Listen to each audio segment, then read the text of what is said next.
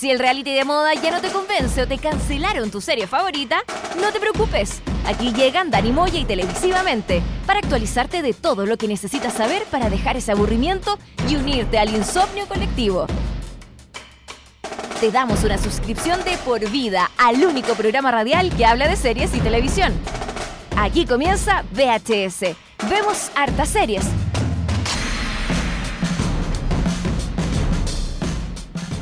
Comenzamos un nuevo programa de VHS, vemos hartas series. Ya son los últimos dos episodios de esta, mm, esta aventura que, hemos, comenzamos el año 2015, creo que fue. Y del año ya nos quedan los últimos dos programas. Y estos dos últimos programas vamos a, a elegir lo mejor y lo peor del año 2017. Y como siempre, estoy aquí junto a mi compañero Dani Moya, que también es una, una lista, pero exhaustiva de todas las series, los programas de televisión que merecen estar dentro de lo mejor y lo peor del año 2017. ¿Cómo estás, Dani?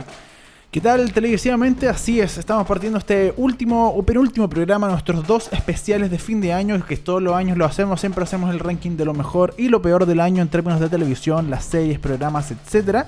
Y hoy día específicamente haremos lo peor del año en este programa. El programa 27 ya, 27 y 28 vamos a hacer 28 capítulos en una temporada, temporada número 3 ya de eh, Vemos Hartas Series VHS y estamos ya, hicimos esta lista, empezamos a anotar durante el año, buscamos y hay cosas que yo por ejemplo que tú pusiste la pauta que yo no ni me acordaba y claro son bastante horribles y se merecen estar en estos premios de eh, lo peor del año en VHS.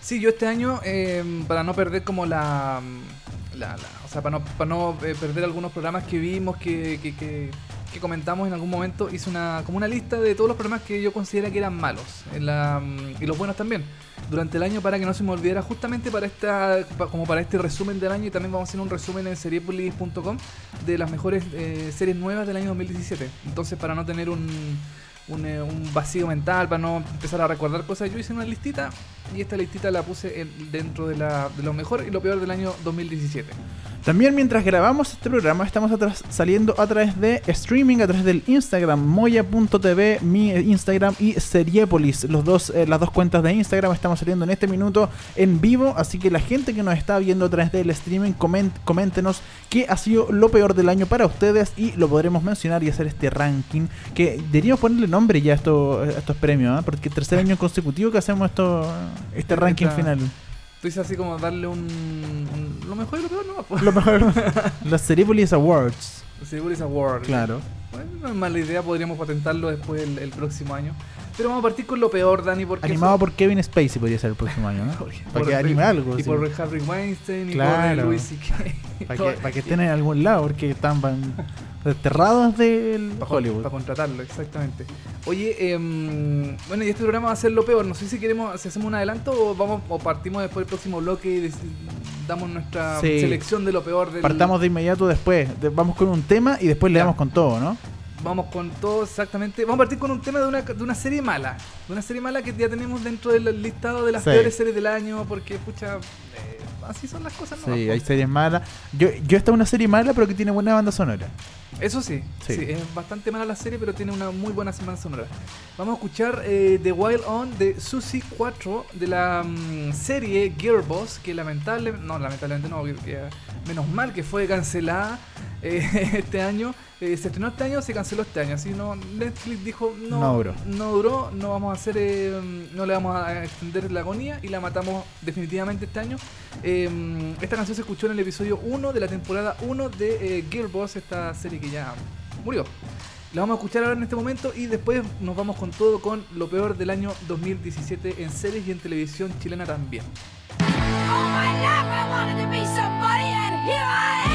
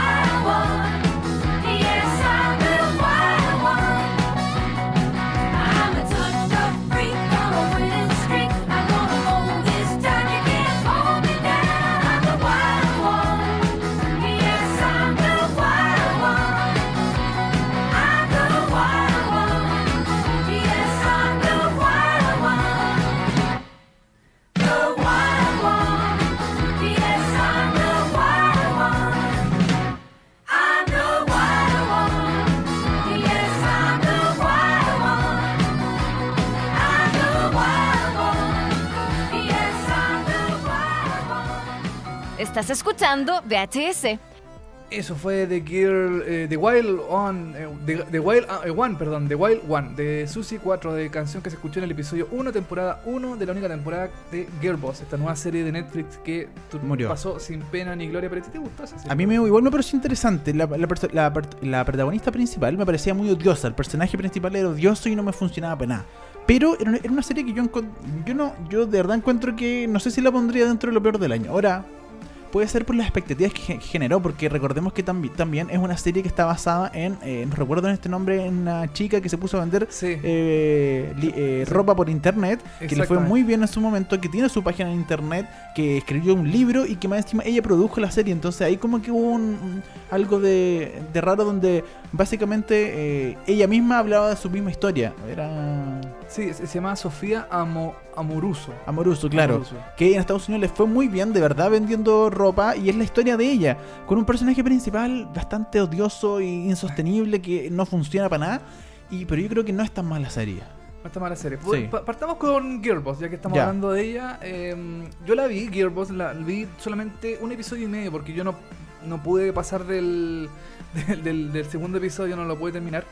A mí me pareció que el personaje principal era odiable, era Sí. totalmente, yo creo, a ver, hay personajes odiables, por ejemplo, no sé, Doctor House, por ejemplo, que es odiable, Pero claro. pero es seco en lo que hace, Sí. es irónico, qué sé yo, tiene su, su forma de ser.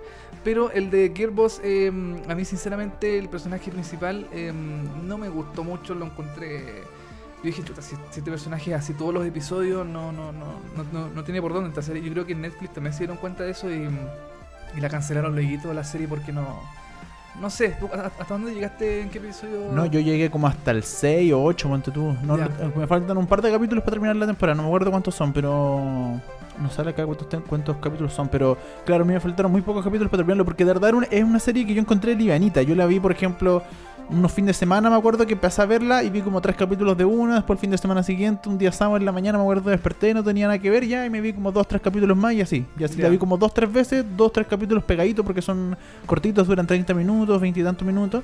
Y, y son livianitos. Ahora, claro, no. No una cosa que yo diga, oh, bacán, quiero ver Girlboss. No, para nada. Era como estaba ahí, ya ok, pongámoslo. Y de hecho, como te digo, llegué hasta el capítulo 6 o 8 y filo, y no. No, no, no seguiste. no me interesa. O sea, quizás vuelva a verlo en algún momento como para. Porque no me gusta que Netflix quede así como, como cortado la serie. Como que no me gusta que desaparezcan cuando uno ya las ve entera, ¿cachai? Como que queden marcadas todas. Claro. Pero por un tema de OCD, nomás como de TOC, pero.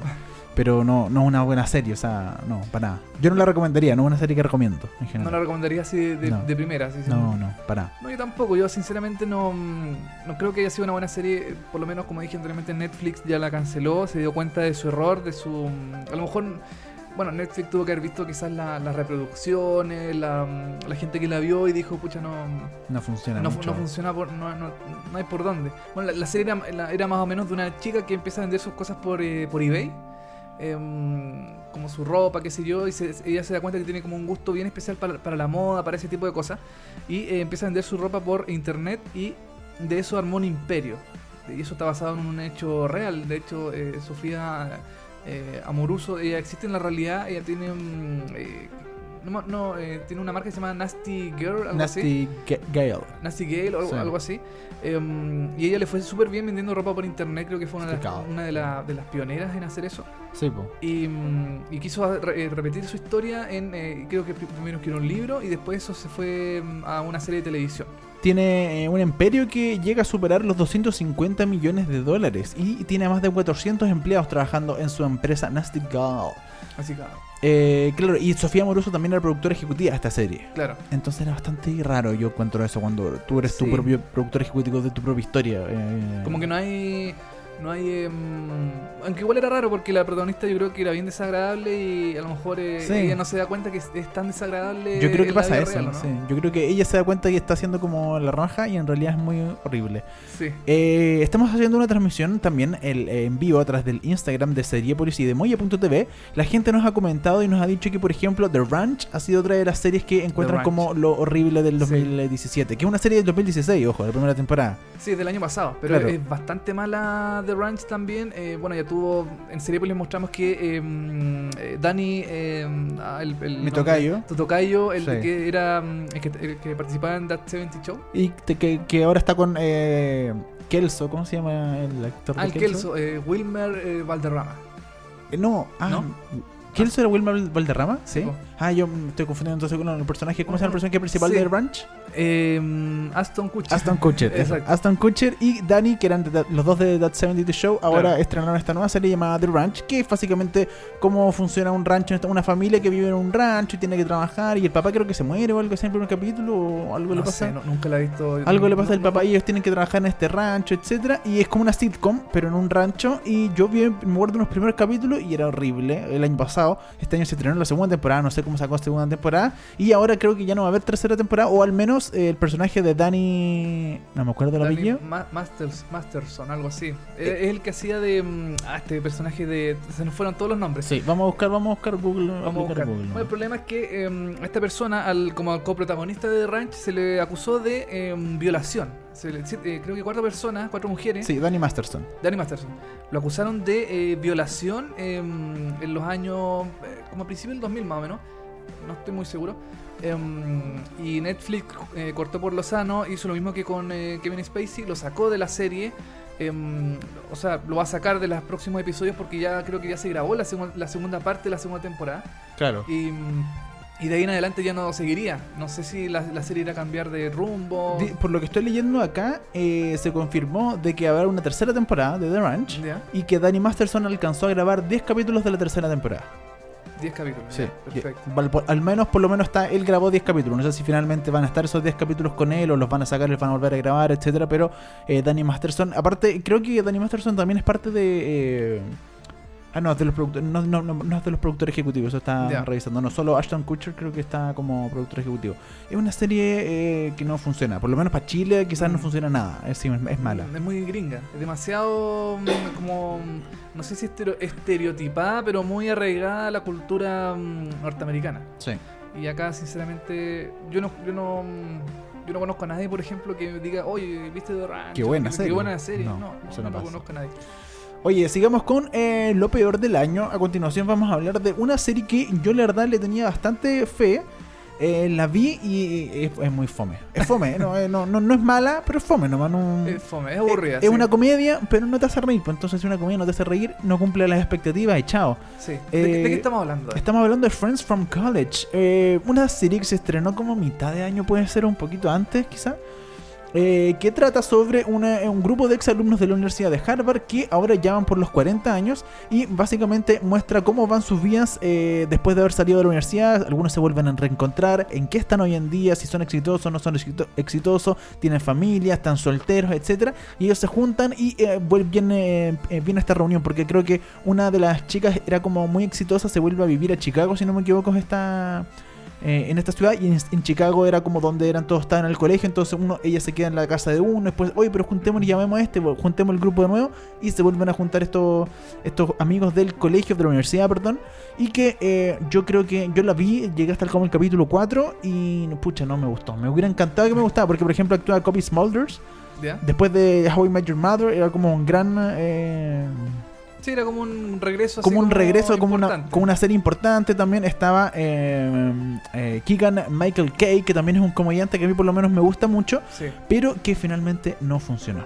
no funcionó. Bueno, Friends, eh, Friends for eh, College es de Netflix, está en Netflix también. Em, no le, yo también vi, creo que. A ver, ¿cu- cu- ¿cuánto vi yo? Creo, creo que también vi como un, un episodio y medio. Eh, no pude pasar del segundo porque. mm, ¿Y tú de verdad ves capítulos a la mitad? Es que yo digo, ¿Eres esta- capaz de, cuando, de llegar a un capítulo y, y- ¿por qué cuesta terminar los 10 minutos más? No, es que sabéis que no, no sé, como que no me da la. Digo, "No, esta cuestión no tiene por dónde. ¿Para qué voy a seguir viendo si esta cuestión no, no, no me. No me no me llama la atención, no me, no me parece bien, pues. ¿Cachai? Entonces eh, yo la dejé. Eh, pero es bastante fome la serie. eh, y yo creo que para algo como Friends, eh, Friends for College eh, hay otro tipo de series, como por ejemplo Love, por ejemplo. Puede ser algo como que va como en la misma tónica. es como el mismo público, el mismo. Sí. Claro. Y también está eh, Master of eh, Master of None, que me parece mucho mejor todavía. Em, hasta ahí sí yo creo que puede ser una serie relativamente Puede mejor. funcionar. Yo creo que esta es como una especie de, em, de, de de que Netflix se quiere parecer mucho a Amazon, porque Amazon también tiene muchas series indie, así como con personajes eh, con historias, con cosas que les pasan, eh, como que empiezan a, mm, a parecerse un poco a Amazon en ese sentido, eh, porque Amazon trata de hacer como las series un poco más, eh, como más de autor. Acá no sé funcionó. qué no funcionó, No. no, no, no, creo que no, no sé si tiene segunda temporada, eso no creo que Netflix no lo ha dicho, no lo ha no lo ha mm, comentado, pero creo que no tiene segunda temporada. Eh, yo creo que a lo mejor no le fue bien a la serie, no tiene una buena mm, una buena eh, no tuvo una buena recepción del público. Em, no sé, yo, yo no leí ninguna crítica de esta serie porque yo creo que nadie la vio. Sí, no, es una serie que no funcionó mucho, la verdad. Pese a que en algunos sitios tiene buenos reviews. De, por ejemplo, en este sitio tiene eh, 87, pero en Rotten Tomatoes, ponte tú, tiene 23%.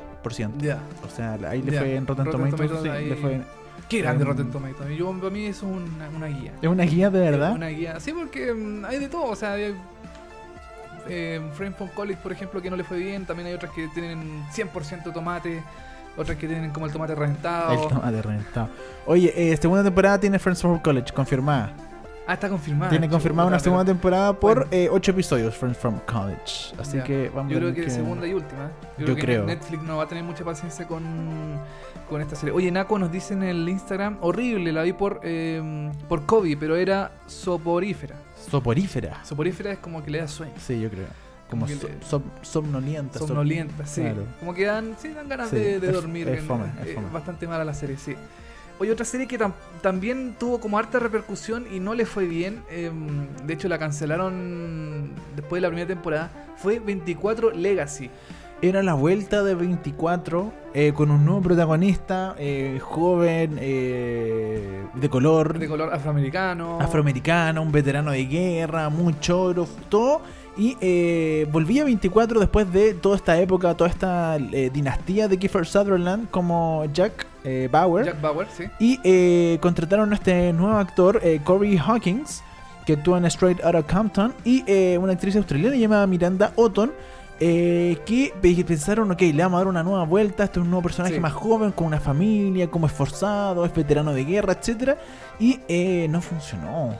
No funcionó. Lamentablemente no funcionó. Yo, eh, nos, invitaron, nos invitaron, si no me equivoco, a ver la nos invitaron, a- al, nos invitaron a- al, claro, al preestreno de la serie Claro. por Fox, eh, porque claro, era la gran vuelta de 24 después de eh, el especial que tuvo Kiefer Sutherland el, el año 2015, si no me... No, a ver, miento, el, el 2015 creo que fue así, con Live Another Day de 24, que era como la vuelta de Jack Bauer, hicieron una miniserie y toda la cuestión.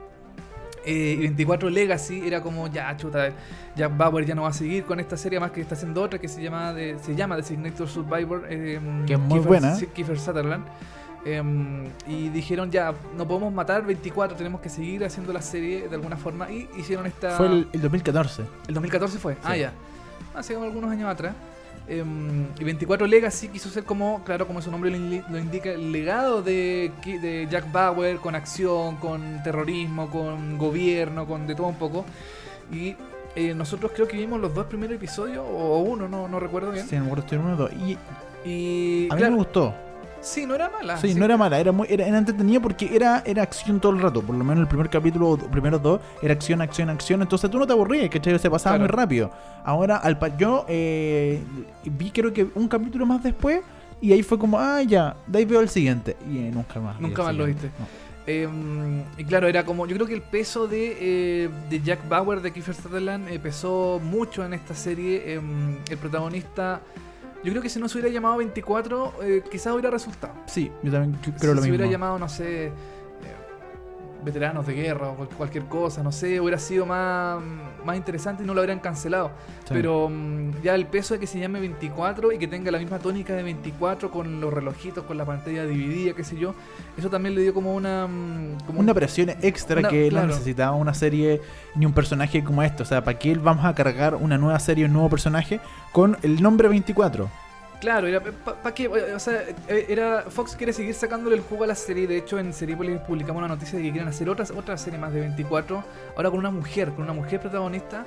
Em, no sé qué irá a salir de eso, no sé si irá a ser un éxito. Yo creo que ya 24 después de Jack Bauer ya mm, Murió. murió y no necesitan para qué seguir. Yo creo que pueden seguir con otro tipo de serie de acción. que se llame, no sé, 12 o 48 o cualquier otra cualquier otro Cualquier tipo- número. cualquier número, pero 24 ya está. mm, yo creo que ya, ya pasó y Jack Bauer ya fue y no hay que seguir dándole más vuelta con 24. Con los protagonistas que sean, si es afroamericano, si es mujer, si es niño, si es hombre, si es guagua, depende de lo que sea. Yo creo que 24 ya pasó, pero bueno, Fox quiere seguir sacándole el jugo con otra serie más y. Y no sé, yo creo que a lo mejor no, no le va a ir muy bien con eso. Ya bien, yo creo que no va a funcionar, pero bueno, hay que esperar. Uno uno nunca sabe con la televisión. Exactamente. Oye, eh, vamos a hablar de otra serie llamada, eh, que aquí yo creo que es un poco una injusticia esta serie. A ver, Sí. ¿por qué? Porque está dentro de lo peor del año y no solo nosotros, en todos los rankings de todas las series, de todas las portales, está dentro de lo peor del año, fue cancelada, no, ni siquiera se mostró el final de esta serie. No, la cancelaron a mitad de temporada, creo que fue. Claro, y eh, eh, yo creo que no es una mala serie. Yo creo que yo he visto, por ejemplo, yo encuentro que Girl Boss es peor que esta serie. Estamos hablando de Powerless. Así es, esta serie es la primera sitcom del mundo de eh, superhéroes. Esta serie era producida por NBC y DC Comics y está situada en Emily Locke, que era eh, Vanessa Hudgens de eh, High, School, Musical, Musical. para gente que, que quiere relacionarse un poco. Eh, está especializado en una empresa donde eh, se preocupan de hacer elementos para los superhéroes. Claro, eh, es una empresa especializada en la cobertura, en la- bueno, el seguro de la gente normal que es afectada por los eh, daños causados por superhéroes en su lucha contra el crimen. Claro. O sea, cuando, no sé, pues mm, Superman rompe algo y le afecta a alguien, un auto, por ejemplo. así, Claro. entonces, el seguro le pagaba a esta persona porque Superman le había eh, roto su auto. Claro, Esa entonces, era- esa es la, la idea de la serie. Claro, entonces había esta empresa donde llegaba Vanessa Hudgens a trabajar y había como un laboratorio que se dedicaba también a hacer cosas con los superhéroes, a diseñarles como... eh, eh, le diseñaba trajes, le diseñaba distintas Claro. cosas y estaba por ahí de repente sonaba Batman, porque el, el- el jefe de, de, de esta empresa era eh, era primo, si no me equivoco, de Batman o era Claro, algo... Era como primo en segundo grado. sí, primo segundo grado de, de, de- perdón, de, eh, Bruno Díaz. Bruno Díaz, exactamente. Entonces era una serie que a mí era, era, era, era bizarra, era, era dentro del mundo de los superhéroes, lo cual a mí pues, yo siento que le daba un plus y era, le daba esta vuelta, que era cómica, era un sitcom. Yo la vi y yo, yo siento que funcionaba. No, no era para cagarse la risa, no era una gran serie, pero funcionaba mucho mejor que, por ejemplo, que Girl Boss, que, que otras series que de verdad encuentro que son malas. Sí, yo creo que era una vuelta de tuerca para el mundo. Yo, yo también le tenía harta fe. Yo le tenía fe a esta serie porque eh, era algo distinto, no era la típica serie de superhéroes que todo muy serio, poniendo caras así de enojado, qué sé yo, así, muy, muy, mu- mucha seriedad en la serie. Aquí era algo más divertido, era algo más lúdico. eh, tenía buenos actores, como por ejemplo estaba eh, Danny Pudi de Community. Sí, pues. Tenía varios, también había otro, otro actor de Rick and Morty que ponía la voz. Em, y no sé, yo también vi el primer episodio. em, yo creo que le faltó un poco también em, como a la serie. A lo mejor se hubieran mostrado personajes. Porque la serie mostraba muchos personajes inventados del mundo De DC. se- o sea, sí. o sea, no, no era. No, no parecía, por ejemplo, un Superman, no parecía pues un. Batman o algún otro superhéroe de, de DC. Em, entonces eran como más o menos inventados las cosas que pasaban. Claro, estaba metido dentro del mundo de los superhéroes, pero no aparecía ningún superhéroe. Básicamente Claro. una serie de comedia cualquiera nomás. Exactamente. Y sinceramente, em, no era una serie que quisiera reír, no era una algo tan, tan, tan divertido como lo que prometían. Sí, yo creo que, por ejemplo, si no hubiera salido a través de NBC, eh, podría haber terminado su primera temporada y quizá haber tenido una segunda temporada. Por otra, porque NBC cancela todo, le va un poquito mal y lo critican y Sí. eh, lo cancela. Entonces, Quizás hubiera salido por eh, CW Claro, en Estados Unidos. podría por- haber durado un poco más. Claro, CW que es el canal que emite Arrow, Supergirl, Flash. Legends of Tomorrow, Flash, todas esas series como de superhéroes. Y NBC no tiene ninguna serie de superhéroes, entonces era como... un- Querían meterse ahí. Querían meterse ahí, querían como explorar el mundo de los superhéroes y lamentablemente con esta serie no le fue bien. Y era un buen intento, pero yo creo que fue fallido, no, no tuvo buena recepción eh, Powerless y yo creo que está dentro de lo peor del año porque definitivamente ni siquiera completó su temporada, Sí. su única temporada hasta el momento. Es feo eso cuando te cancelan la... Sí, po. Cuando ni siquiera podéis terminar la temporada que ya está grabada, que ya está todo, aunque cuesta mostrar un par de capítulos más. Bueno, se mostraron nueve capítulos de los 12. Y ojo, esto, esto es un dato que yo no sabía. A ver. La serie fue cancelada el 11 de mayo, pero los episodios no emitidos ¿Mm? usted los puede encontrar on demand en el canal TVNZ de Nueva Zelanda. TVNZ. Sí, en Nueva Ya. Zelanda. Ahí están todos los, ahí está toda la temporada en el on demand de TVNZ. Ya, y seguramente debe estar en torrent para descargar. Sí, yo creo que debe estar por ahí, así Yo- que. Yo, creo que esta serie la dio Warner, si mal no. no- en no Chile le dio recuerdo. Warner, sí. No sé si la habrá dado entera. Parece que no. No, no lo sé, la verdad no Parece sé. que no. Pero yo creo que ella si la busca y si la, si la ve y la quiere seguir viendo, en Torrent debe, debe estar la, la temporada completa. Sí. Estoy más que seguro. Oye, Dani, y seguimos con otra serie mala. Oye, eh, eh, ¿cómo vamos de tiempo? ¿Vamos a una, vamos a una pausa? ¿Vamos, ¿Nos vamos con un tema y después Eh, seguimos? ah. o- ¿Quieres...? ¿Cómo andamos? ¿Cómo andamos? Mm, Llevamos 20 minutos. Démosle un corte, po. Ya, bueno, hagamos un corte y después seguimos con eh, todo. el- Nos queda Tele Nacional, que son hartas, Sí. hartas cosas que tenemos que conversar de esa mm, de, de tele abierta chilena. Eh, pero vamos a hacer un corte, tiene razón, sí, porque ya nos extendimos un poquito. Vamos a escuchar una canción de otra serie mala que también está, den- no, está dentro del ranking de las series, las peores series del 2017. eh, Inhumans. Inhumans, esta nueva serie de Marvel con ABC, que le fue pésimo, que tuvo un estreno en IMAX y le fue horrible porque eh, los efectos especiales eran muy charcha, era muy malo. eh, no tuvo buena recepción del público, eh, ha- ha tenido un bajón de rating impresionante en Estados Sí, Unidos. es horrible. No le ha ido bien a esta serie, y, em, pero parece que también tiene buena banda sonora. Eso, eso es lo que pasa con esta serie de superhéroes, que tienen como, como mala, mal público, pero tienen buena banda sonora. Ya. Nos vamos a, a- a ir a una canción de em, eh, Si- eh, Sylvan Eso. La canción se llama Die Young, Morir Joven. Como la serie que murió joven, no alcanzó no alcanzó a durar a nada. durar una temporada y ya murió. Nos vamos y volvemos con más VHS con lo peor del año 2017.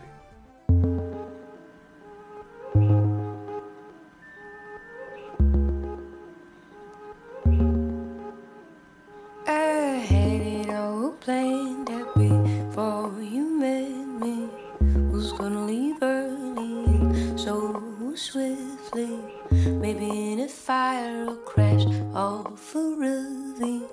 People would weep how tragic so early. I was gonna die young.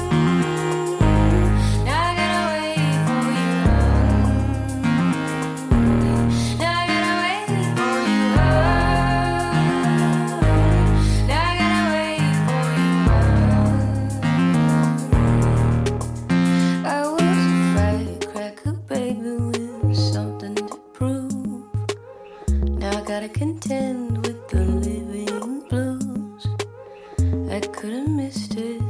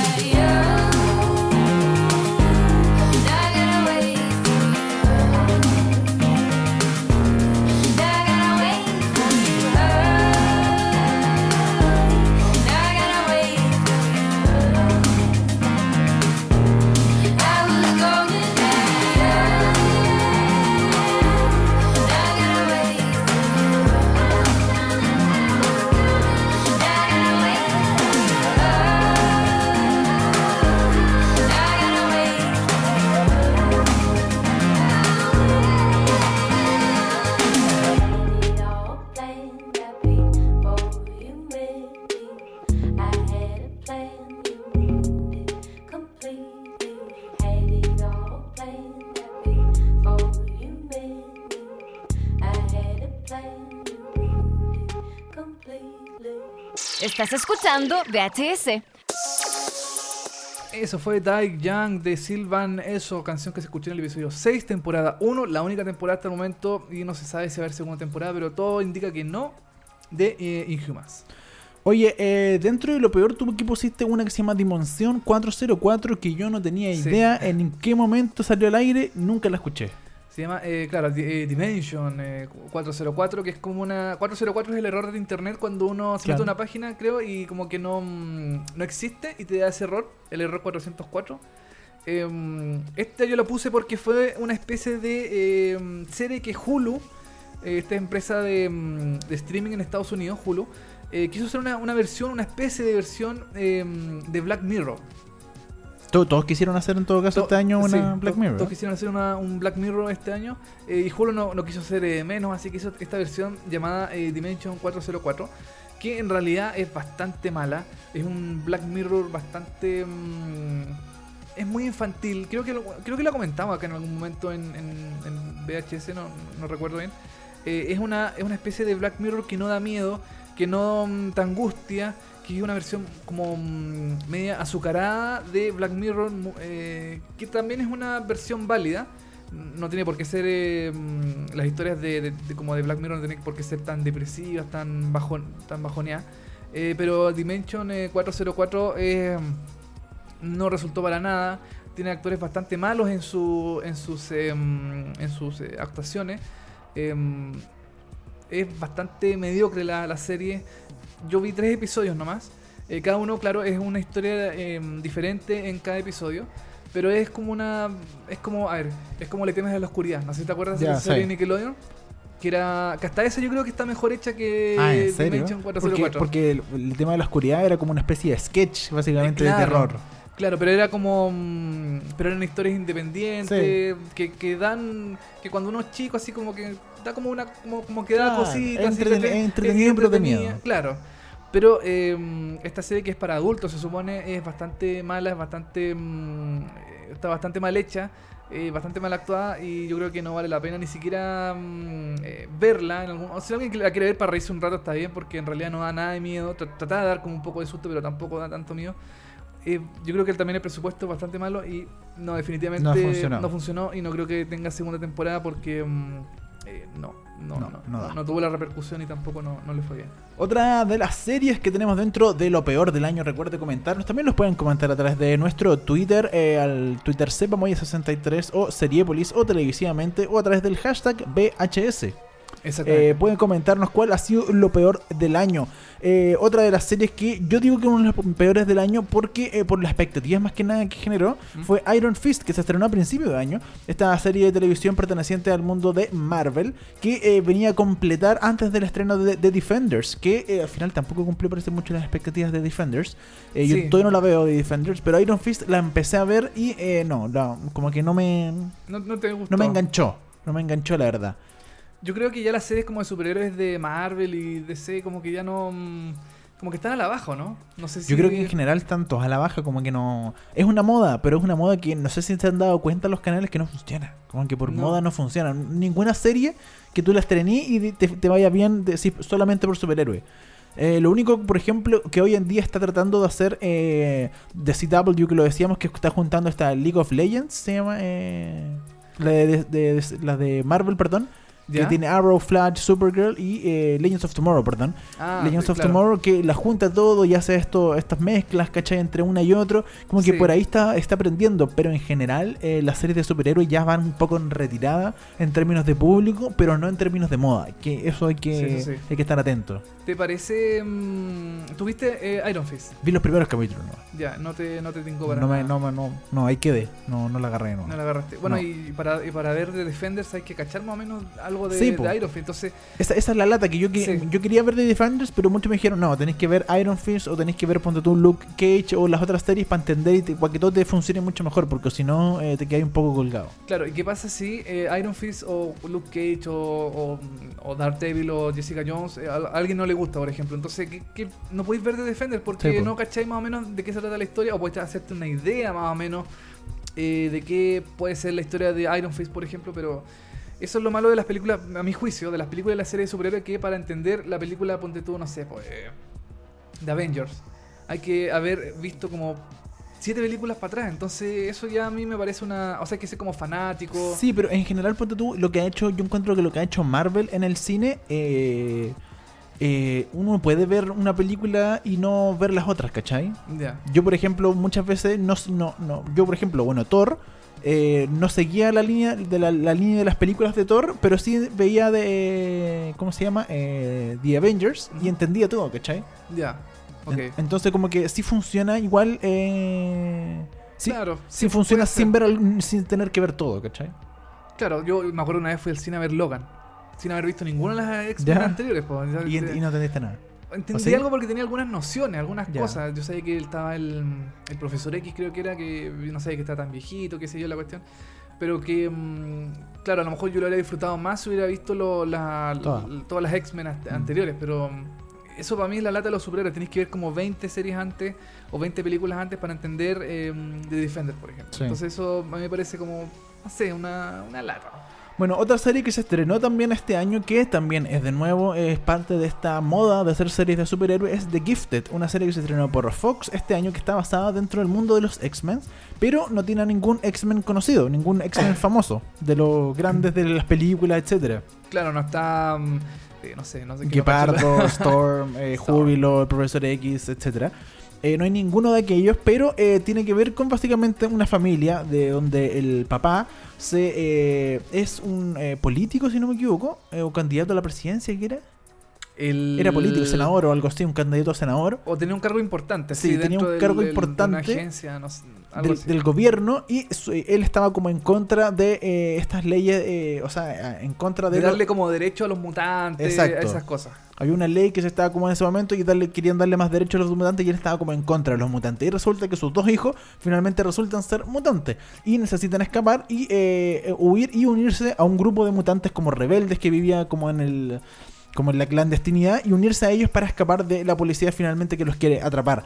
Eh, se llama The Gifted, se estrenó este año en octubre, eh, son tres episodios, se, se, eh, largó esta serie por Fox, me acuerdo que también nos invitaron al lanzamiento Sí. y eh, yo me quedé un poco al debe porque es una serie, en bueno, principalmente tú tenés como cuando hacís series de superhéroe, o le dais muchos efectos así que te queden bacanes, o le quitáis todos los efectos y te, te ponís como más para adentro, ¿cachai? Como una serie eh, más psicológica como lo fue Legión, ponte tú, que también es parte Claro. del mundo de X-Men, pero no tiene tanto efecto especial, no tiene tanto superpoder porque es una serie más psicológica, ¿cachai? Y el problema está en la cabeza del compadre.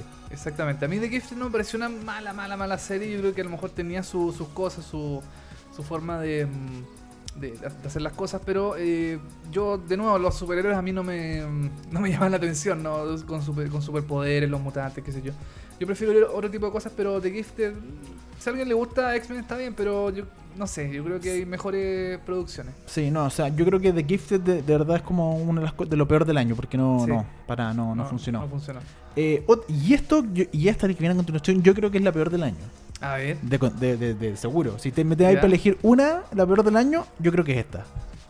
Pucha, no me pareció tan mala. Yo igual, sí. igual la disfruté, pero bueno, ya. ¿Cuál es? ¿Cuál es? Estamos hablando de Santa Clarita Diet, esta serie de televisión eh, de- es protagonizada por Drew Barrymore y Timothy Olyphant, que eh, también ejerce como productor, como showrunner, por ejemplo, la misma Barrymore y Olyphant, entre otros productores ejecutivos, y que yo creo que es una de las cosas de lo peor del año, de verdad. De Netflix es un, un guatazo, pero gigante. Yo la vi y dije, ¿Sí? ¿qué es esto? Porque esto está al aire, esto es horrible, no, no es chistoso, no es divertido, nada, no me pareció nada. Pucha, a mí eh, Santa Clarita de ahí no me pareció tan mala y de hecho yo la vi completa. Eso sí, te, te debo reconocer que el final de la primera temporada es bastante malo. Yo pensé que iba a ser una cuestión más, más interesante, pero al final como que no deja mucha, mm, muchas cosas en el... En el eh, como que no deja como la sensación de seguir viendo la serie, no, no da esa, mm, esa como... Eso de ya chuta, ¿qué, qué va a pasar en la próxima temporada? Vamos a ver, qué sé yo. Em, a mí no me pareció mala. eh, yo encontré que era una vuelta de torque entretenida para los zombies. eh, que fuera como algo más familiar, algo más entretenido. eh, no sé, no, no me pareció mala, pero. Pero yo sí he leído varias críticas que dicen que es una de las peores Sí. cosas que se estrenó en el 2017, pero. mm, Sí, yo estoy de acuerdo con, con aquello, la verdad. Pero. Tiene segunda temporada, confirmada. Tiene segunda temporada, ya la están, creo que ya la están haciendo. y La estrenan, yo creo, seguramente en enero, febrero, por ahí más o menos. Pero. mm, sí, bueno, si tú la consideras que es lo peor del año, Sí, está bien. yo, yo lo dejo entre lo peor del año. Yo creo que hay, hay para todos los gustos.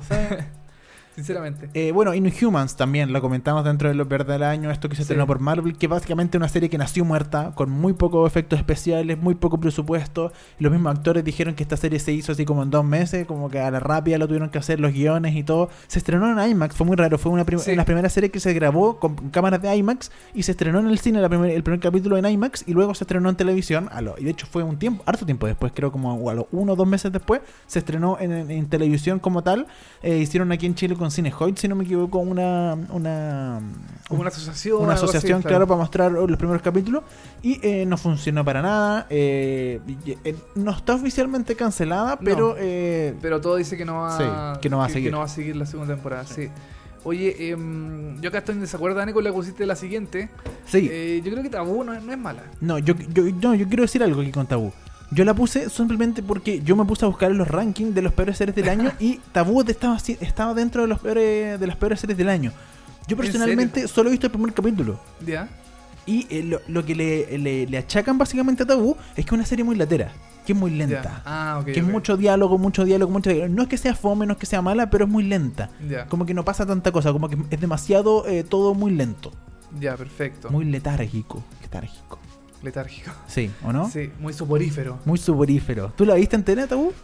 Yo no lo he empezado ni siquiera. Ah, no, no empecé. Pero mm, no he leído malas críticas, pero bueno, si dices que está en- dentro de lo peor, eh, no sé, pues yo no. mm, Sí, yo esta la pongo así como con un tic a tal lado, así como con un asterisco, porque eh, no sé finalmente si, si es mala o no. Yo vi el primer capítulo y sí, me pareció lento y todo. Ahora, claro, si, si toda la temporada es igual que el primer capítulo, es una serie bastante lenta y fome. Pero para Sí. ponerlo dentro de lo peor del año, no sé. Esta serie, recordemos que es de... em, De, la BBC y de. em, eh, creo que de. em, ah, no sé, yo sé que es la BBC, la BBC la produce. La- y FX. FX, ya, Sí. perfecto. FX. Y que está escrito por eh, Tom Hardy y su papá. Tom Ya. Hardy es Bane, ponte tú en Batman, eh, actúa en Dunkerque. Claro. Eh, Mad Max también estaba, por Sí, ejemplo. está Claro, y eh, Tom Hardy junto a su papá, él- ellos, ellos escriben, son eh, generalmente como creadores en general, y escribieron esta serie hace mucho tiempo, la presentaron, se la aceptaron, y Tom Hardy también protagoniza esta serie, que eh, está ambientada como en Inglaterra en 1800, a principios del 2800 en Inglaterra, y eh, tiene que ver con, aquí vamos, son ocho capítulos ambientados en el 1814, y eh, está, eh, está eh, se trata sobre James Delaney, que es Tom Hardy, cuando regresa a Inglaterra por la muerte de su padre tras pasar 12 años en África y con 14 diamantes robados, mientras la guerra entre el Reino Unido y Estados Unidos se disputa por el estrecho clave de Nootka se acerca a su fin. Es una serie histórica que es bastante oscura, es bastante lenta, por lo menos el primer capítulo que yo he visto. Y, eh, y no sé, vamos a ver cómo. No sé si hay segunda temporada confirmada. No sé, me pillaste. Creo que creo que hasta el momento no. Pero podría ser, podría ser una posibilidad si le va bien. Si, no, no sé cómo la haría en Estados Unidos o en, Inglaterra. Parece que no le fue mal. Sí, bueno, las críticas al menos, sobre todo Tom Hardy, eh, que la actuación es muy buena. Tom Hardy es un gran actor. Sí. Eh, recordemos que él escribió con su padre de nuevo esta serie. Eh, vamos a ver si hay segunda temporada. Yo quiero volver- quiero seguir viéndola. Yo, como por tiempo, no he podido seguir, seguir viéndola, pero básicamente la puse en este ranking porque en todos los rankings, en todas las revistas, sale como dentro de las peores series del año. Perfecto. Oye, y la última que tenemos aquí en la lista es la quinta temporada de House of Cards. Así es. Porque yo creo que después de todo el escándalo, todo lo que pasó, todas las cosas que se dijeron con Kevin Spacey, con Robin Wright, yo creo que House of Cards está totalmente finiquitada en su quinta temporada. Yo creo también que no fue la mejor temporada de todas. Exacto. Eh, fue mm, bastante mala porque ya la serie no da para más, Sí. pienso yo. Ya eh, Frank Underwood llegó al poder, ya está haciendo sus cosas, su- su- su- sus pillerías, qué sé yo. Y, mm, y ya no había por dónde más seguir la serie. Yo encuentro que igual es bueno esto de que le hayan dado más protagonismo a Claire Underwood. En la quinta, en la cuarta ya empe- le empezaron a dar más protagonismo. Y en la quinta, hay- hay- yo creo que ahí hubo un, un problema. Porque en la cuarta ya le empezaron a dar protagonismo. Y en la quinta, como que alargaron el chicle para que al final de la quinta, finalmente le dieran el protagonismo que va a tener en la sexta. Entonces ahí es- ese chicle lo alargaron demasiado, yo creo. Claro. Yo creo que el, el espacio entre la cuarta y, y- y la quinta debería funcionar como de haber sido mucho más rápido. La quinta fue un alargue de temas que yo creo que fue latero, fue muy latero. Sí, sí. Así que House of Cards, quinta temporada, yo también le doy el, el dedo para abajo de la peor del 2017 por lejos. por la quinta temporada. Sí. Oye, nos vamos ahora, antes de terminar el programa, a hablar un poco de televisión chilena. La gente está metida Sí. a través de nuestro Instagram, a través del Twitter, también estamos leyendo sus comentarios. Nos pueden dejar sus comentarios dentro de lo mejor y, perdón, lo peor del año. Estamos revisando ahora lo peor del año 2017 en este capítulo especial de Vemos VHS. Vemos hartas series a través de seriepolis.com. Eh, por ejemplo, dentro de lo peor del año de la televisión chilena específicamente, tenemos que La Hermandad fue a uno de eh, las series, de, perdón, de los programas de, la- de televisión que eh, no funcionaron finalmente. La Hermandad yo creo que fue un programa que quiso hacer como algo parecido a, mm, lo que es Cuarto Milenio en España. Eh, le fue bastante mal, o sea, le fue bien ese programa, pero acá en Chile como que la Hermandad se farandulizó, no quiso tener una... mm, eh, empezó a meter, a meter como temas de, de- de farándula, como famosos poseídos y cosas así medio extrañas. Yo creo Muy que no... raro. Que muy Ballet raro. hablaba el otro día. Bon Ballet, que la, la, la, la- como era la casa embrujada de Camila Recabarren, Sí. una cuestión muy extraña, muy poco mm, eh, como eh, interesante, no sé, a mí sinceramente yo... Se para- chacrió. Se chacrió mucho este programa, eh, no tiene buena... mm, creo que no le dio tampoco bien en rating y sinceramente yo también le doy... para mí es lo peor del año. También dentro de dentro de, la, de lo mucho de la televisión chilena es lo peor del año para mí la hermandad. La hermandad cuenta con Julio César Rodríguez como conductor, que está acompañado de eh, distintos especialistas en casos paranormales que especialistas según quién, pero bueno, Hugo Cepeda, Cristian Contreras, eh, Vanessa Daroch y Álvaro Santi, que están ahí haciendo sus cosas y su pre premonición y la tontera, que la Claro. weá, no, la hermandad. Mira, la hermandad, yo lo único que rescato de la hermandad es la visualidad. Porque construyeron un set que eh, se ve bonito, eh, construyeron una gráfica interesante, Sí. un, un poco de, de- La ambientación, la ambientación, sí, eso etcétera. sí. Eso, funciona muy bien. Pero en general el programa en sí es el- malísimo. El contenido ahí Es es horrible. y está Julio César que lo caga todo. Todo lo que toca Julio César lo caga en la, en la televisión, lo hace, lo hace. Pero sí es verdad, po. Sí, sí, es verdad. Pero así lo chabani- chabacaniza todo. po. Lo Julio Cesariza. Lo Julio Cesariza, exactamente. Así que la hermandad, eh, lo peor del año para mí dentro de, lo, de la televisión chilena, junto también con los Perlas. Los Perlas que se estrenó en enero, a fines de enero, ya casi no, no nos acordamos de Los Perlas, que era este como nueva temporada sí. o spin-off de lo que fue... eh, ¿Cómo era la serie original? Perla. ¿Se llama? Perla, Perla, claro. Tan real, tan real como tú. Claro, era Perla y ahora viene Los Perlas, que era ya la Perla Illich con su familia, su hija, sus amigos. Mira, yo, yo la vi, yo partí viendo la, Los Perlas, vi los primeros Sí, capítulos. Yo también lo vi. Me Sí. parecía entretenido, pero después uno se notaba que era todo demasiado forzado. Sí, eso sí. Yo no sé si en el, el- en Perla, en el original, era todo, todo tan forzado eh, y se veía natural, o aquí hicieron mal la pega de producción porque todo se veía demasiado falso, todo se veía Sí. demasiado forzado, así como, eh, ya, eh, bueno, ¿qué vamos a hacer hoy día? Es que yo tengo que comprarle algo a mi hija, entonces tú te vas a quedar con mi hija. Y, le- y se quedaba la cámara con la hija con él y ella iba por otro lado. Entonces, era como todo muy demasiado forzado, como que no funcionaba. Sí, los Perlas, eh, para mí, sinceramente, el área de de realidad de Canal 13 es bastante mala. Eh, es un- para mí es una cuestión hecha a la rápida, con poco cariño, con poco mm, con- como con poca dedicación. Y sinceramente no. mm, Yo, yo siempre decía, ¿qué, qué le pasa a este programa que está tan mal hecho, que está hecho como a la rápida? Se ven las cámaras, se ven los micrófonos. Para mí eso ya es una falta de, pulcritud visual, pero es espantosa. También me pasa con, en, en su propia trampa también, que eh, para mí es como un programa muy mal hecho, con una buena intención, pero mal hecho, así como mal Sí. realizado. No sé, es una, es una opinión personal. Pero los Perla a mí me parecieron también dentro de lo peor del año totalmente eh, olvidable y ojalá Canal 13 nunca más metan ni a Cangridach ni a Perla. Déjenlos ni- crecer. Déjenlos tranquilos. A la hija, a todo el mundo, déjenlos en paz, por favor. Sí. No hagan más estos programas de porquería. Sí, no, yo creo que aquí ya fue como. Fue la gota que ya resolvió. Se fue como Sí. ya, ya está bien, ya, déjenlo tranquilo un ratito los chiquillos, ya, Ya- y ya, además, no, ya. además no que da. le fue mal, le fue mal Sí, porque lo cambiaron de horario, lo tiraron como a, la, como a la una de la mañana, Sí. nadie lo veía, después de Masterchef, me acuerdo que lo daban, eh, a la hora del, a- como a la una de la mañana, un día domingo, que eso no lo ve nadie, entonces estaba condenado al, al- al- al- A morir. A, morir, Sí. sinceramente, sí. Otro de los estrenos que hizo Canal 13, que no fueron muy buenos, no tomó muy buenas decisiones este año Canal 13, la verdad, eh, fue El Momento de la Verdad. Un programa que yo comenté aquí, me acuerdo, Sí. eh, en TV, eh, perdón, en el VHS, porque eh, lo vi y me pareció entretenido, porque era distinto, porque era, eh, era una nueva forma de concurso que no habíamos visto en Chile. Claro. que funcionaba, pero eh, funciona 100% de- eh, dependiendo de los invitados. Y cuando tenéis uno o dos invitados chistosos, funciona. Pero si hacía una temporada de 13, 15 capítulos, eh, no tenéis 15 invitados eh, entretenidos, ¿cachai? Exacto, sí. Que valgan la pena. Aquí el que debería haber estado en el momento, la verdad, como invitado es Sergio Lagos, yo creo. Sergio Lagos debe haber estado después de todo lo que pasó con, lo, con la guagua no reconocida, el hijo toda la cuestión.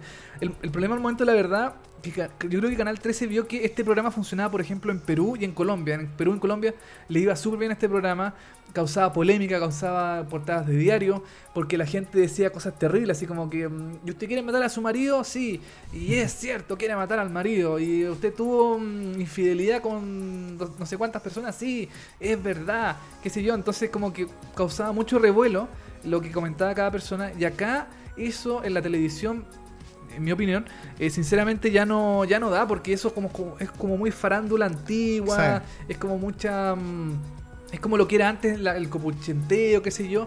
Y no sé, pues a mí me da lo mismo saber qué es lo que dice, no sé, pues Álvaro Sangüesa, por ejemplo, este notero Sí, del, po. del matinal, eh, que su verdad, va a contar su verdad. Y a No- mí no qué me interesa qué Álvaro me importa? po. A lo mejor quizás el año 2007, cuando estaba la, la farándula en pleno auge, ahí hubiera sido interesante, pero a mí ahora, sinceramente, saber qué y cómo se fue del matinal. No, a mí ¿qué Nadie me, le me- interesa, me importa. O de Pato Torres, o de... mm, ¿Quién más estuvo invitado? Puro, era, era puro como Sí. farándula clase B, así Sí, como gente... no, mal. Gente que no. mm, que en realidad da lo mismo lo que, lo que dijeras, sin desmerecerlo, con todo el cariño y el respeto que le tenemos a toda esa Sí, gente. que debe tener una vida personal y familiar impresionante, pero eh, televisiva no, por ahí no. No, pues entonces era como era como extraño ver a, a, mm, a esta persona dando sus declaraciones de... A mí, ¿qué me importa, cachai? Y también estaban los desconocidos, pero los desconocidos eran peor todavía porque nadie interesaba qué es lo que dijera una señora del...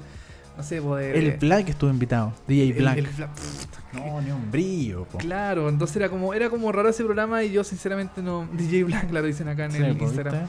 No, era... mm, es muy malo el momento, la verdad, y menos Ma- mal que le fue mal. Mandan a Kangri Dutch al planeta de Pucci. De Pucci. Sí. ¿Quién es Pucci? Pucci es de. ¿De qué serie era Pucci? No, de no. Futurama, puede ser, ¿o no? No sé. me acuerdo. Lo peor del año es la propaganda electoral, dicen por acá. Eh, puede ser, sí, Sí, da- sí, todo el rato. Diana, yo quería poner Diana en esto de lo peor del año. Me dio pena, pero quería poner a Diana, sí. El programa Diana, Diana Diana que partió siendo una cosa después y ahora es otra cosa totalmente distinta. Sí, se transforma. Y todos los capítulos como que está buscando su estilo, porque no, todavía no encuentra el estilo de Diana. No, no. Eh, otro programa malo, Dani. Que yo no me acordaba. Y seguimos, vamos a hacerlo rapidito porque ya nos queda poco tiempo. Sí. Es Match. Match, este programa de Jan Evin que se lo llevaron a, eh, a TVN cuando estaba, estaba en Canal 13, dejó Masterchef y TVN lo agarró y dijo, es que Jan es un muy buen personaje. No sé dónde sacaron que Jan era un buen personaje y lo llevaron al matinal, al Buenos Días a todos, animaron matinal a Jan. Match, Claro. No funcionó ni por si acaso, en nada. Y después lo sacaron del matinal porque ya no funcionaba y eh, reestructuraron todo el matinal de muy buena, del Buenos Días a todos, que se, llamó, se empezó a llamar Muy Buenos Días. Y finalmente Jan Evin quedó ahí con contrato en TVN, no sabía qué cresta hacer y dijeron ya, démosle un programa que se llama Match, donde Match. vamos a potenciar a Jan Evin como un seductor. Claro, era, era como el galán. Él es el galán que le enseñaba al resto eh, cómo, eh, cómo- a, a- a- claro, no, lo que él hacía, él le buscaba como en una familia, una familia quería presentarle una pareja a su mamá, una mamá soltera, por ejemplo. ¿Ya? Entonces él iba y encontraba como solterones y se los presentaba a la mamá esta que, A la era- mamá, claro. que estaba participando en, este concurso y les enseñaba así como técnicas de conquista. Algo que Jan Evin como conquistador yo creo que es mal, o sea, Sí. ¿cuál es? No, no funciona. Mal No, pensado. pésimo. Pésimo match. eh, para mí también uno de los malos programas. eh, Horrible. Y Gianni viene es chef, po, entonces ¿qué hace metido en un programa de citas, de cosas así? Es que él es francés, pues y todos los franceses son eh, seductores. Pues esa es la, la- la- lógica de la televisión chilena. No, sí, era muy malo Sí. match. Yo también. Creo que nadie lo vio. Era muy y, poca gente. y creo que duró menos de lo que debería durar. Duró como 4 o 5 capítulos y lo sacaron del aire. Sí, Tani Soda dice: ¿Qué programa más malo? Eran puros Eran viejos. puros viejos. Sí, no, no tenía ni un Era- brillo es match. que esa era la gracia, como que los papás, o sea, los hijos le buscaban pareja a los papás. Sí, po. Entonces era, no sé, era una cuestión muy extraña. Era como una vuelta también como a los programas de, de amor, pero era muy malo, sí. Oye, también otro programa que tenemos aquí dentro de lo peor del año es Abrazar la Vida. El, padrito de Pe- el, pa- el programa de Pedrito Engel, que yo creo que esto es una... eh, Un guatazo también. un no, no, yo creo que una falta de respeto lo que te estás Porque, haciendo. en serio. Porque Abrazar la Vida es un programazo. No. No, es horrible, pero, pero es Pedrito Engel, uno le tiene cariño, es como un abuelito, No, no, ¿cachai? no, no, no. Yo te voy a decir por qué es malo A ver, abrazar la vida. Porque es, es lo mismo que hace en la mañana, pero en la tarde. Sí. Es para la gente que no pudo ver lo que dijo en la mañana, lo repite en la tarde. Hacían sketch. No, no era que eran, No, era- eh, eran como mm, historia- historias, recreaciones. Recreaciones. recreaciones de eh, mi pareja me dejó. Sí. O eh, me engañó el heladero. que es básicamente O- lo mismo que hacían en, en Bienvenidos, ¿cómo se llama? Claro, en directo al corazón. en directo al corazón, sí. Pero es exactamente lo mismo de, em, de, de, claro, de directo al corazón, pero eh, llevado a, a la tarde con invitaban a una persona. Sí. Invitaban a una persona y, era un famoso, qué sé yo, que conversaba con Pedrito, sacame las cartitas, decía Pedrito. Acá rico, arma para. Sí. Claro, o sea, aquí no sé, leían el horóscopo, toda la cuestión. Y mm, era bastante malo eh, abrazar la vida. A mí, sinceramente, yo To- creo que Todavía está al aire, ojo. todavía- pero creo que ya como que Está con- finalizó su. está- claro, está con repeticiones, pero está al aire todavía. Ya. Como que finalizó su, su temporada. O sea, finalizó el programa. Ya como que ya el programa murió definitivamente. Ah, puede ser, sí, claro, están, pero, ah, todavía está al aire, pero que estás con repeticiones, con Claro. capítulos que ya se emitieron. Y sinceramente, Abrazar la Vida para mí es uno de los peores programas del 2017 porque es esa típica moda del horóscopo, de la de, de buscarle el Sagitario, el eh, eh, está junto con Aries, qué sé yo. Sí. Entonces, para mí, sinceramente, no es malísimo Abrazar la Vida. Em, porque yo creo que la, la moda del horóscopo y de, la, de las cosas como. em, eh, ¿Cómo se llama esto? De la, del, del, de la- del universo, todas esas cuestiones, ya como que no, no, sinceramente ya, ya pasó Ya, ya no pega, ya no funciona. ya no pega o, o nunca pegó, pero, pero No. a mí me da una lata gigante y Abrazar la vida es pésimo y lo cancelaron por malo. Sí. Oye, otra que, eh, que se me había olvidado también, el reality el Mega Doble Tentación, que no funcionó para nada. De- Es uno, uno, a ver, a uno a mí por lo menos me gustan los reality y mientras más mierda sean, eh, bien, ¿cachai? Pero Doble Tentación no llegó a ser eso, ¿cachai? No llegó a ser tan malo, así como de mierda. Es que todos los reality mega son malos, po. No, yo creo que los primeros eran buenos, eran como... Era la novedad. Era la novedad y que era, es- es- esa era, era de nuevo televisión de mierda, pero bien hecha, ¿cachai? Como que funcionaba, era bien morbosa. Pero los últimos realities de Mega ya no están no, no están pegando, no, ya no. No, ya no. Y creo que no van a hacer este año reality nuevo. En este verano parece Pa- que no. Parece que no, porque no han Sí. llamado a casting, no, como que Sí. no, no ha pasado mucho con eso y parece que reality nuevo de Mega eh, no, no va a haber. Otro de los programas malos que a mí no me gustaron, principalmente, o no nos gustaron, eh, fue Irreversible. Esta vuelta de Carlos Pinto también, con estas recreaciones que lo dan en la tarde y duran Sí. no sé cuánto rato. Y, y son estas recreaciones tan rutinarias que hacen Canal 13, pero, pero mal, con actores así como de quinta categoría que actúan como el hoyo, y más encima los vuelven a contratar los mismos de siempre. Son muy malas esas recreaciones y son como, oh, me está engañando. Y se pone a llorar con una carta y después, hoy, hoy estamos en un carrete aquí súper jóvenes y se toma un copete. Oh, oh, es que engañé a mi mujer y no me di cuenta. Hoy, estúpidas, pues estúpida. No, mal. No, a mí, a mí lo que me- también me- no me gustó de Irreversible es que eh, era un presupuesto paupérrimo. Sí, y me acuerdo cuando, cuando hacían recreaciones de oficinas, de qué sé yo, de cualquier cosa. Era Ocupaban la oficina de 13. Canal 13. Sí, po. ocupaban los pasillos de Canal 13. No, Eh, pobre. Era como un trabajo escolar, así como Sí. cuando tenéis que grabar un video para el colegio, grabáis en el, en el colegio, ¿cachai? Entonces era muy era muy mala la, la- Irreversible. Creo que todavía están dando algunos episodios después de... mm, lo dan los martes, creo que dan Irreversible. El de la noche, porque, claro, porque va, va en la noche y también va en el, en- en- iba en la tarde. No sé si cuál queda, pero claro, hay uno que queda, pero ahora va como en segunda franja. Sí, Porque los martes, como que el Canal 13 renovó toda su franja de la semana de lunes a viernes y eh, sacó algunas cosas, las tiró para más tarde, monte tú. Claro, hoy acá nos dice, Naco nos dice, nada hacía presagiar que iba a ser tan malo. Sí. Y Chiosita nos dice, muy sobreactuados. Horrible. Y, y Tanisuda nos dice, ¿la hermandad clasifica como programa de mierda? Sí, lo acabamos de comentar que Sí, es o, bastante o sea, clasifica como programa malo, pero no sé si clasifica como programa de mierda. Porque Manos al Fuego, monte tú un programa de mierda, ¿Ya? pero bueno, ¿cachai? Porque es mierda buena.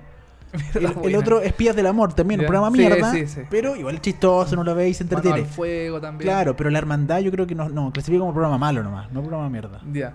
Hoy nos queda el último programa que eh, también es bastante malo. Sí, no es un dorma. Es un Dorma. Que sí. Que por- ya está todos los años, va a estar todo, todo el año va a estar eh, Sí. nominado como programa malo por- porque es un... Igual, po. Eh, De hecho, creo que este año Anesum Dorma eh, salió en em, salió en un medio eh, alemán Sí, como lo peor. como lo peor porque era un programa que, em, que denigra a la mujer, Que denigra- la trata sí. como objeto, Sí. que es un programa misógeno, machista. En Alemania, vos Eh, y en Alemania vieron un programa de UCB, pues entonces Sí. era como chuta.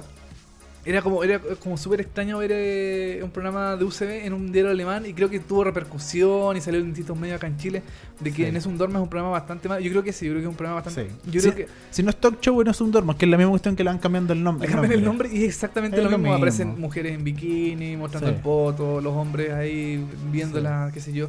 Es bastante malo, no es un Dorma eh, y...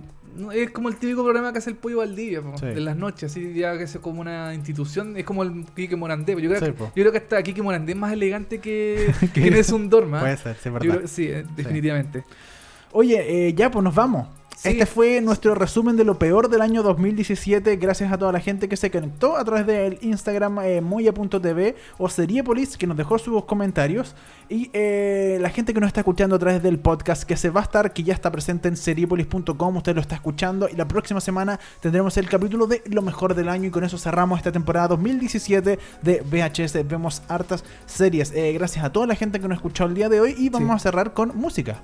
Con música de otra pésima serie que se estrenó este año, el año 2017. Que tú me acabas de decir que tiene segunda temporada y yo quedé impactado porque no pensé que iba a tener segunda temporada esta serie. Se llama Friends for eh, College, que es una serie sobre gente que del mundo, eh, o sea, ¿Qué como, como adulto, toda la cuestión. Ya lo, ya lo hablamos hace un Sí. rato. Y eh, vamos a escuchar una canción que eh, se escuchó en esa serie que se llama Cake by the Ocean de la, del grupo Dance. DNCE. DN bueno, da- bueno, Sí. DNC Dance. Sí. Eh, episodio 6, temporada 1 de Friends for College. Y con esta canción nos vamos a cerrar el programa del día de hoy de VHS. Dani, que estés muy bien. Eh, nos vemos en, la- en el próximo episodio de VHS con lo mejor del año 2017. Ese va a estar bueno. Ese va a estar bueno porque nos va a resultar muy fácil saber cuáles son las, las mejores series del año 2017. Ya, eso sería todo por el día de hoy. Nos vemos. Chao. Chau.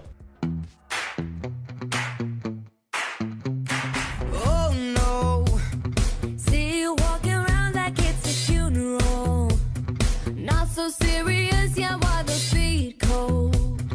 We just getting started on a tiptoe. tiptoe. Ah, waste time with a masterpiece, and waste time with a masterpiece. Ah, You should be rolling me, you should be rolling me. Ah, it's a life that's meant to be, it's a life that's meant to be. Ah, But you're moving so carefully, you're not living dangerously. Talk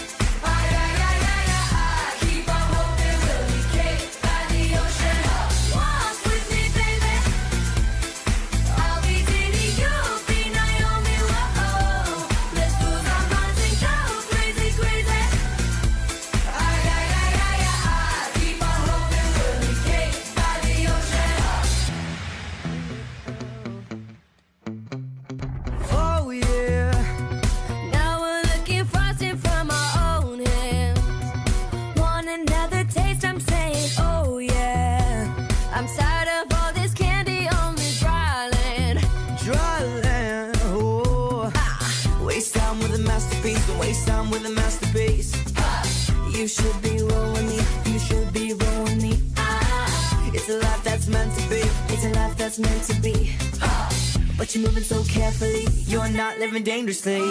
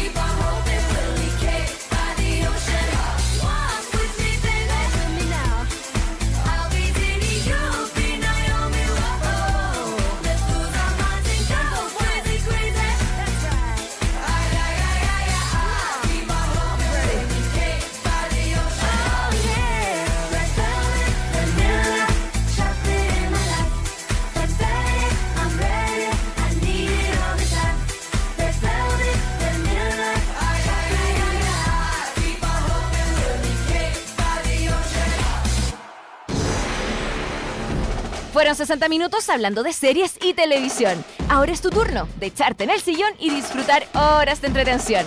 Y si te quedaste corto de datos, tranquilo, que pronto vuelven Dani Moya y televisivamente con más noticias, comentarios y recomendaciones de las mejores series. Esto fue VHS. Vemos hartas series. Por molécula.